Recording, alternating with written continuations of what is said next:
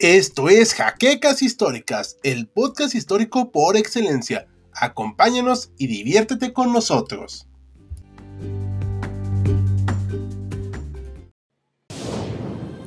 Bienvenidos a HC Historia Contemporánea, la página histórica por excelencia.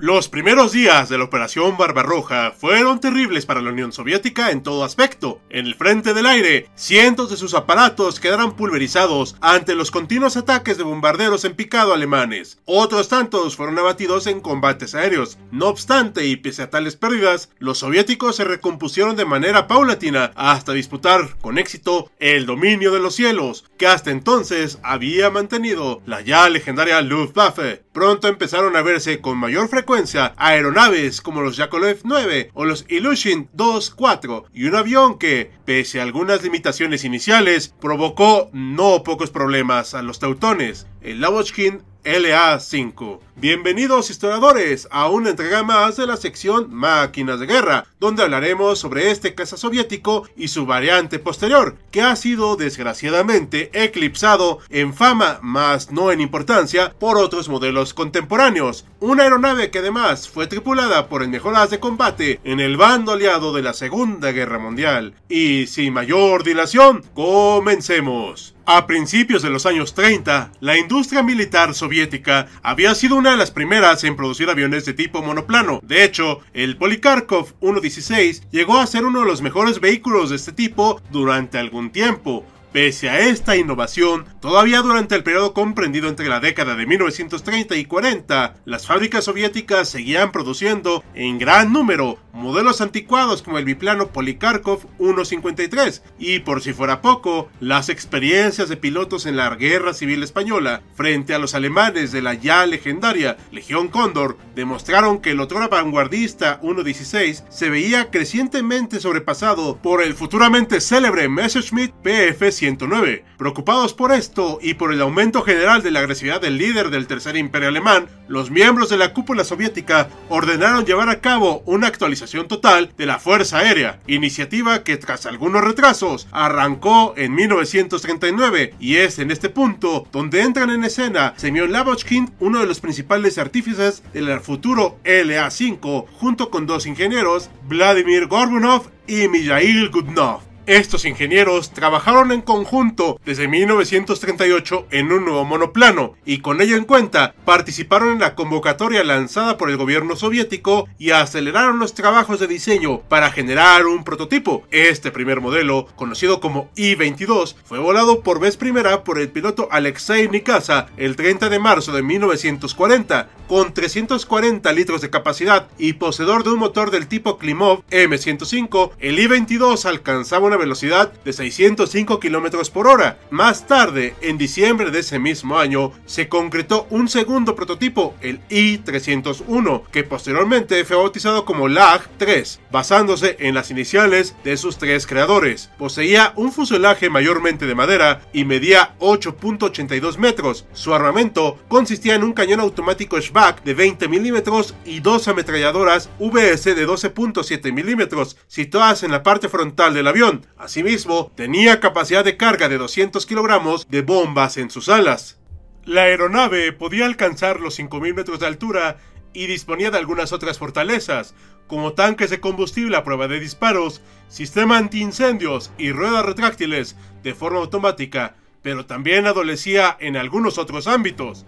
En primer lugar, los materiales de su cabina eran de poca calidad y dificultaban la visión del tripulante. Por si fuera poco, tendía a empañarse por los gases provenientes del motor. Más aún, el sistema de blindaje del avión, su peso y el hecho de que su motor no fuera tan potente limitaban su capacidad operativa y reducían drásticamente su velocidad. Esta situación provocó que muchos pilotos soviéticos, especialmente los menos experimentados, se sintieran extremadamente incómodos con el manejo de esta aeronave. A pesar de los problemas ya mencionados, entró en servicio a principios de 1941 dentro de la Fuerza Aérea Soviética al lado de otros aparatos como el MiG-3 y el Yak-1. No obstante, a diferencia de estos dos, no vio combate en los primeros momentos de la invasión alemana, pues sus primeros ejemplares estaban estacionados en el extremo oriente, en previsión de un posible ataque proveniente del Japón imperial que finalmente no se llevó a cabo. Desvanecido el peligro de una guerra de dos frentes, los soviéticos movilizaron con celeridad a los Lag-3 hacia el oeste. Las primeras unidades en recibir este avión en el frente oriental fueron las destacadas en Leningrado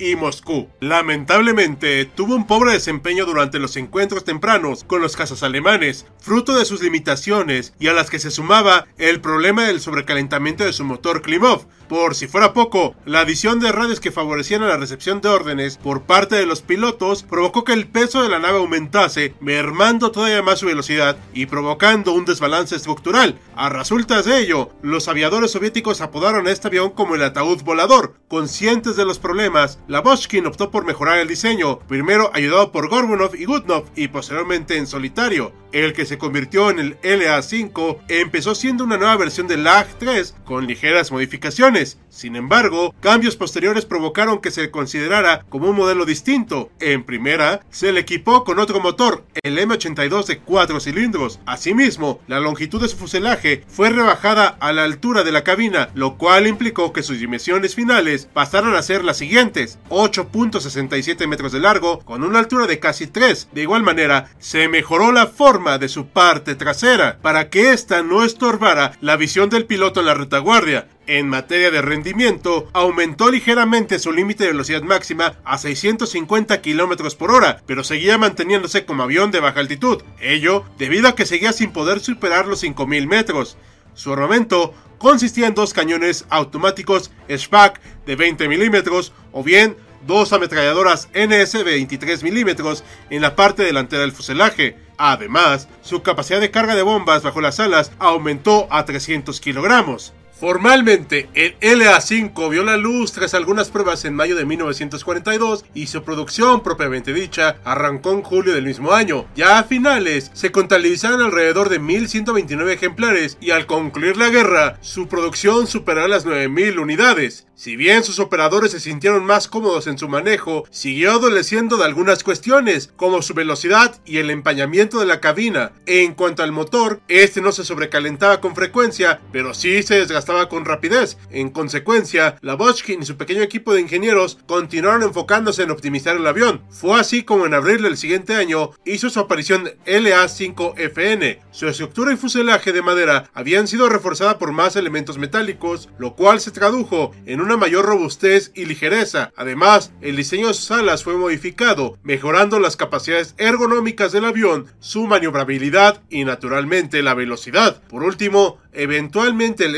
M82 fue reemplazado por el motor ASH-82, más potente y menos problemático. La estructura y ergonomía mejorada, así como el blindaje de estos dos aviones, les permitió acometer a sus enemigos y resistir en el proceso bastante daño. Fue así como las victorias contra los teutones en las luchas aéreas empezaron a ser cada vez más frecuentes. En otras palabras, estos aviones pasaron a convertirse en una de las peores pesadillas de los cazas enemigos y de los célebres bombarderos en picado Junker Hood 87. Entrando al aspecto de sus participaciones, el LA-5 se estrenó en las batallas contra los finlandeses en 1942 y sobre los cielos de Stalingrado. Por su parte, el LA-5FN tuvo su bautismo de fuego en abril de 1943, luchando al lado de su versión anterior y de los modelos Jack 1 y Jack 7 contra los Messerschmitt y los Focke-Wulf 190. Durante la batalla de Kursk, unos meses después, Ambas aeronaves lucharon exitosamente para mantener el control del aire y escoltar a sus propios bombarderos. Además, lanzaron abundantes ataques a tierra que contribuyeron a dificultar y finalmente frustrar el avance de los tanques alemanes. Por otra parte, no podemos dejar de mencionar a uno de los más célebres operadores de este avión. Nos referimos a Iván Koshedov, el mejor as de los aliados en la Segunda Guerra Mundial.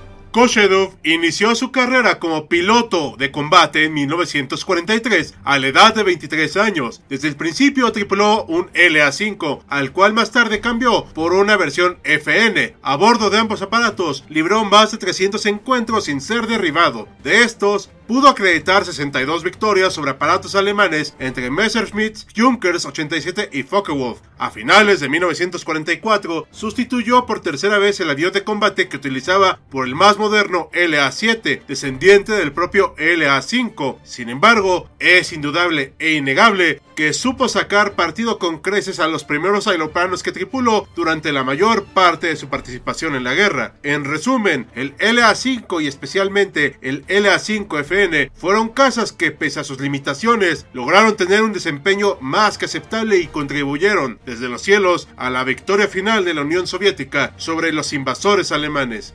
Si bien fueron retirados de la Fuerza Aérea Soviética poco después del final del conflicto, estas naves permanecieron durante algún tiempo en servicio entre algunos aliados de la URSS, como por ejemplo fueron empleados por la Fuerza Aérea Norcoreana en la Guerra de Corea, donde se enfrentaron con resultados variables a aviones P-51 Mustang y Hurricane, para más tarde verse superados por modernos jets de combate norteamericanos como el Republic F-84 Thunderjet y el Lockheed P-80 Shooting Star. ¿Ustedes qué opinan, historiadores? ¿Fue una buena maquinaria bélica? ¿Pesó en el campo de batalla realmente? Dejen sus comentarios para que los leamos. Y con este cuestionamiento terminamos otro capítulo de Máquinas de Guerra, en espera que haya sido de su agrado e interés.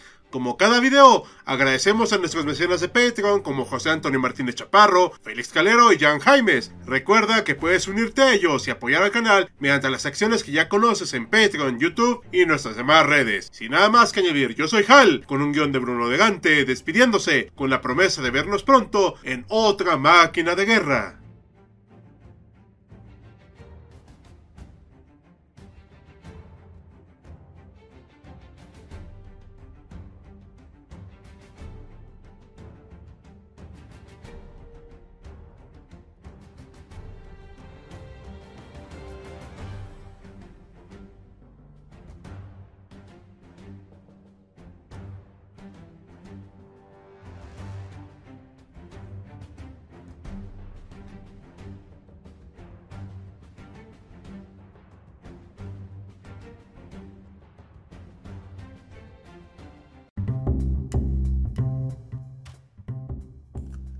Gracias por habernos acompañado en Jaquecas Históricas, el podcast histórico por excelencia.